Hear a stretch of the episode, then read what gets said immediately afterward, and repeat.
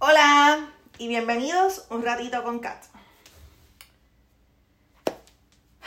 Hace algunos meses eh, tuve esta conversación con este amigo en el cual le estaba contando lo molesta, lo cansada y hastigada que estaba de siempre estar, ¿verdad? Expresando lo que siento, siempre ser bien honesta y sincera y pues ser abierta con lo que siento para que las personas con las cuales he sido honesta, sincera y abierta terminen dejándome ahí toda rota.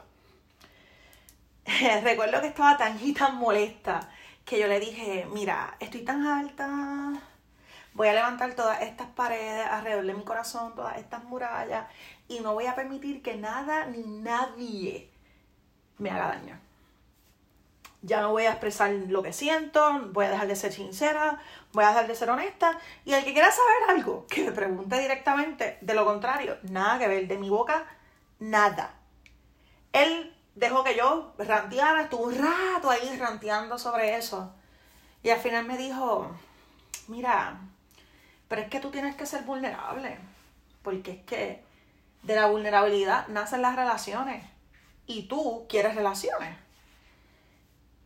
Le di la razón en eso y cambié el tema porque no quise que me dijera más nada porque eso, boom, me chocó. Me chocó súper y desde ese entonces, esa frasecita, tienes que ser vulnerable, se me ha quedado en mi mente y le he dado mil y una vueltas. Ok, ¿qué es ser vulnerable? Una persona vulnerable es una persona que es susceptible a ser lastimada o herida ya sea física o moralmente.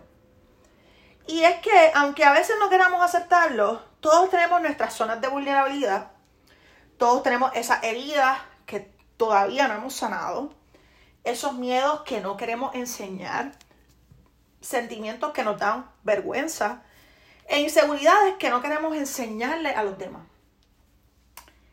Todo eso es entendible. Nadie quiere aceptar, nadie quiere saber que nos pueden hacer daño.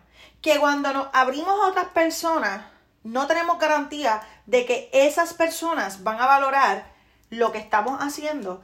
Y es ahí que, tal y como yo le dije a mi amigo en aquella conversación, levantamos todas las murallas, todas las paredes, ponemos nuestro corazón en una coraza, porque no queremos aceptar que somos vulnerables. Y es que la sociedad nos ha hecho creer que ser vulnerable es sinónimo de, de, de, pues, es sinónimo de algo malo, es algo negativo. Ser vulnerable es ser weak, es ser débil. Lo que nos ha obligado a querer ser personas fuertes. Porque tenemos esta misconception, esta idea equivocada, de que solamente las personas fuertes son felices. O sea, aquellas personas que aguantan, aguantan el silencio, que esconden lo que sienten, esas personas que son disque fuertes son las únicas personas felices. Pero estamos olvidando que la vulnerabilidad forma parte de quienes somos como seres humanos. O sea, ser vulnerable es lo que nos hace ser humanos. Cuando nos damos cuenta de que ser vulnerable no es negativo, que no es nada malo, no solo estamos aceptando una parte de quienes somos, sino que también estamos creando conexiones con quienes nos rodean. Tal y como mencionó mi amigo. En aquella conversación, ser vulnerable es de gente valiente. O sea, solamente la gente valiente es capaz de tumbar todas esas paredes, todas esas murallas y muestran no tan solo lo que sienten, sino que también muestran que no son perfectos. Ser vulnerables nos ayuda a ser más empáticos, pero también nos ayuda a valorar y a valorar, a valorar y a validar lo que sentimos.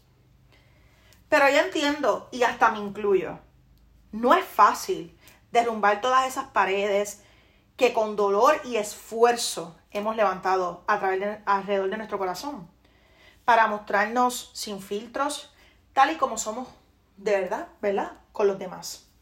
¿Y cómo somos de verdad? Somos seres sensibles, somos seres imperfectos, pero sobre todo somos seres vulnerables. Así que vamos a recapitular. ¿Por qué ser vulnerable es algo positivo? Pues porque de la vulnerabilidad nacen otros sentimientos. Nace el sentimiento del amor, el sentido de, el sentimiento y el sentido de que pertenecemos a un lugar y que nos sentimos cómodos con esas personas en ese lugar.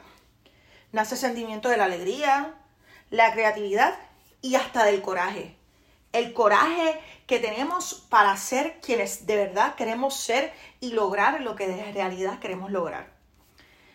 Ser vulnerable nos hace más felices.